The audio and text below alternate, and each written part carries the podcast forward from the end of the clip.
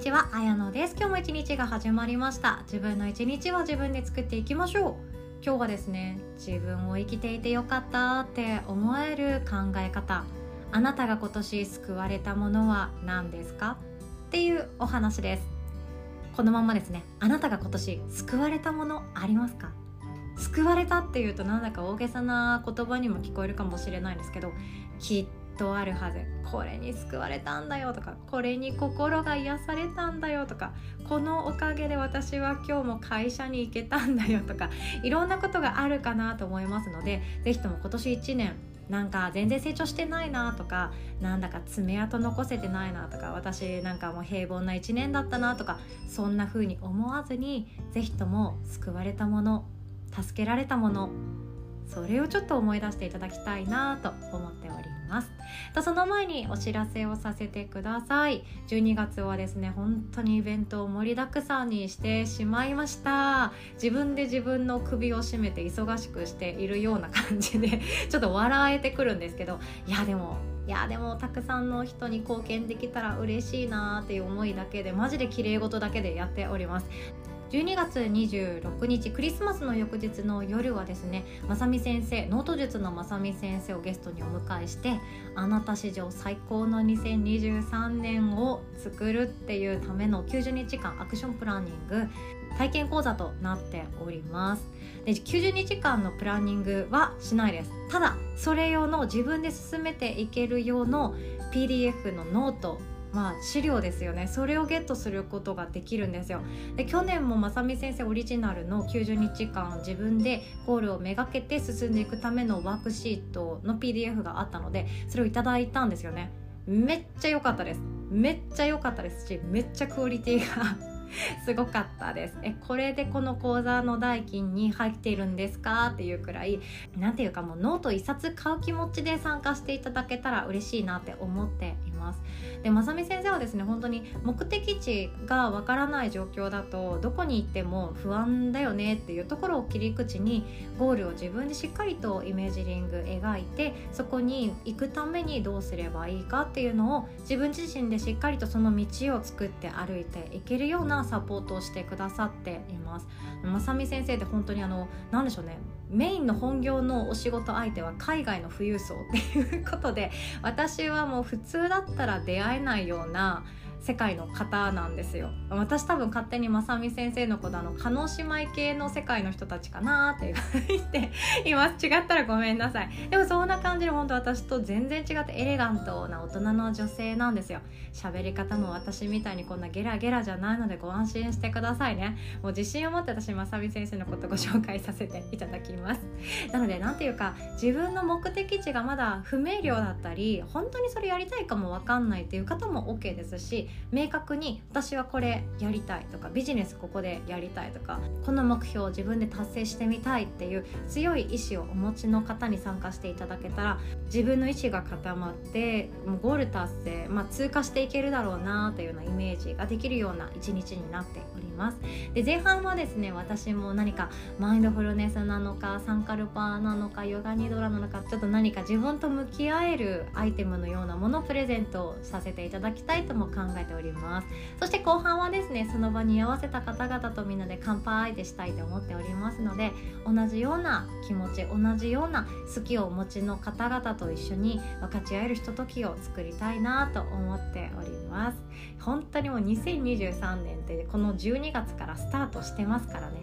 自分でどんな種まきをしていくかどんな設計図を書いていくか自分でしっかりと準備していきましょう。この音声の概要欄のオンラインセミナーワークショップ一覧っていうところからチェックしていただけますと見ることができます。お会いできるの本当に楽しみにしております。では本題に行きましょう。今年のあなたはどんなものに救われましたか？っていうお話ですね。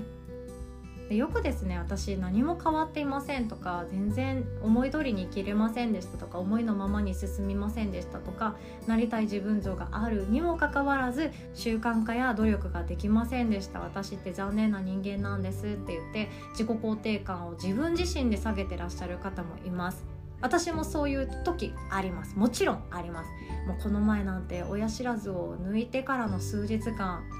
残念な人間でしたよ。ほぼ動けない。寝たきりの人。喋れるっちゃ喋れるけど笑えない。でなんかご飯もろくに食べれなくってなんか子供ともなんかうまくコミュニケーションが取れなくなってとにかく辛い。そして運動不足でまた太ももとお尻がぽよぽよになっていく。嫌だ。鏡見たくない。みたいな。そんな感じでああもう嫌だな私って思ってたんですよね。でもそういう自分のダメなところって本当よく見つかります。でそして逆に言うとできているところとか頑張っているところも必ずあるはずなんですよ。必ずあるはずなんですけど私の音声配信を聞いてくださってる方はですねポッドキャスト聞いてくださってる方はどうも謙虚すぎる方が多いっていうことが分かってきました。いやいや私なんてとかいや私は何もできてませんとか私って本当にって思われてる方が多くっていやもったいないなって思うんですよね。他人の素晴らしいところって私本当に見つけるの天才なのかなってぐらいいいところ探しめちゃくちゃ楽しくできちゃうんですよね。でも本人は見つけられずにいます。でそういう方って自分のことを価値がない人間だって思ってしまってなんだかちょっと楽しくなくなってしまうっていうような傾向があるんですよね。それはそれでいいと思うんですよ。でそんな方におすすめなのが今年救われたものありませんかっていうお話です。自分が何かギブするとか与えるとか誰かに何か貢献するとか自分が成長させるとか自分が新しい挑戦をしてそれを目的達成をしたとかそういうかっこいいことが言えなくても私全然いいと思っていてしかも受け身である救われたっていうことこれがあるだけで自分って生きててよかったんじゃないかなって思った方がいいと思うんですよね。で救われたっていう言い方したんですけど救われたものって何なのかっていうと自分の人生を大きくもしくは小さくとも動かしたものになっていきます。あなたの人生が少しでも動いた証拠になっていきます。人生救われたっていうことあなたの中でありませんか？今年1年じゃなくてこれまで振り返ってもいいと思うんですよ。誰かが何気なく言ってくれたあの一言。誰かがさりげなく教えてくれたもの。誰かがさりげなくくれたプレゼント。どこの誰かも分かんないけれども誰かが書いているブログ記事。どこの誰かも分かんないけど誰かが喋っているポッドキャスト。何でもよくって救われたなっていうもの。それってすごいことなんですよ。それって何かっていうとご縁っていうやつですよね。仏教で言うと縁起っていうものに近いかなと思います。ご縁があってつながりがあって自分が何か学ぼうとしているからこそ得られるものなんですよね。頑張ろうとか努力しようとかしているしていない関係なしにただあなたがそこにいるだけで救われたっていうものに出会ったのであればそれだけでいいと思うんですよ。生きているだけで価値あります。自分が何かしてもしなくてもあなたの存在って価値があります。それこそこの前のゆうこ先生のおしゃべり会参加された方本当素敵な時間でしたよね。なんかねまた涙涙の回でしたよね。めちゃくちゃ心温まるひとときでも私も本当にありがとうございます。ゆうこ先生大好きっていう感じでもうまたラブコールをしたくなりました。でゆうこ先生がおっしゃってたのがなんかみんな知らないうちに社会の役割を思い込んでそれを生きていませんか？っていう話だったんですよ。例えば物心ついた時から自分には兄弟姉妹がいてそのお姉ちゃんをやっているっていう時ってちっちゃい頃からお姉ちゃんっていう役割を演じてきたはずなんですよね。でそうじゃなくても今お母さんをされてる方だったらお母さんっていう社会的な役割を通して誰かから見られているっていうことがあったりするかなと思います。で職場があって会社が会社の一員であってそういう何かお仕事をしているところの一人なのであればその社会的役割っていうものを通じて自分のことを見られたりするかなって思います。だからこそ何かができないと私ってダメだなとか何かがミスしてしまうと私ってポンコツだなごめんって思ったり私なんてこの前もまた娘の体操教室の体操バッグ一式忘れて行かせてしまってまた娘に「ママって忘れ物多いよね」って言われたんですよね。でその翌日には子供園帰りにスイミング行く予定だったんですよね。よしスイミング行くよって子供園にお迎え行ったらスイミングバッグ一式忘れてあスイミング行けないじゃんっていう ようなオチも待っていてあまあ待って忘れっぽいよねって本当に 言われてます。でもこれって本当にあの私救われたって思ったんですよね。ごめんねっても思いつつなんか救われたんですよ。ママだったらやらなきゃいけないとかやって当たり前だよねとかだとなんで忘れるのって怒られると思ったんですよ。だってママなのに子供の荷物忘れ物だらけで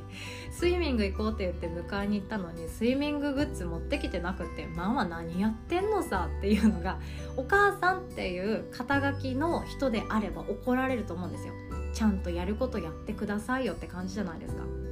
でもその時に娘はですね 爆笑しながら「えママって忘れっぽいよね」っていう私の人柄を笑ってくれたんですよね。いや本当は分かんない。本当はイラッとしてたかもしれないんですけど。でもその時救われたなって思いました。私たちはどうしても社会的な役割で生きようと頑張ってます。誰かの役に立たなきゃ。自分の居場所を自分で守るために頑張らなきゃ。稼がなきゃ。迷惑かけないようにしなきゃっていう感じですよね。でも本当はそうじゃなくって私たちは誰かに救われるっていうことでもいいんですよ。ありがとうっていう側でもいいんですよ。助かったってありがとう本当にありがとうっていう側でもいいんですよ。だってその人との誰かとのご縁があるつながりがあるってだけで十分じゃないですかって思うんですよね。で人はですねあの誰かを喜ばせた時にめちゃくちゃ自分のことが大好きになります。誰かをあと許す時もそうですね。貢献したり許したり、えーと、誰かのためになるようなことをやってみたり応援したりする時喜ばせた時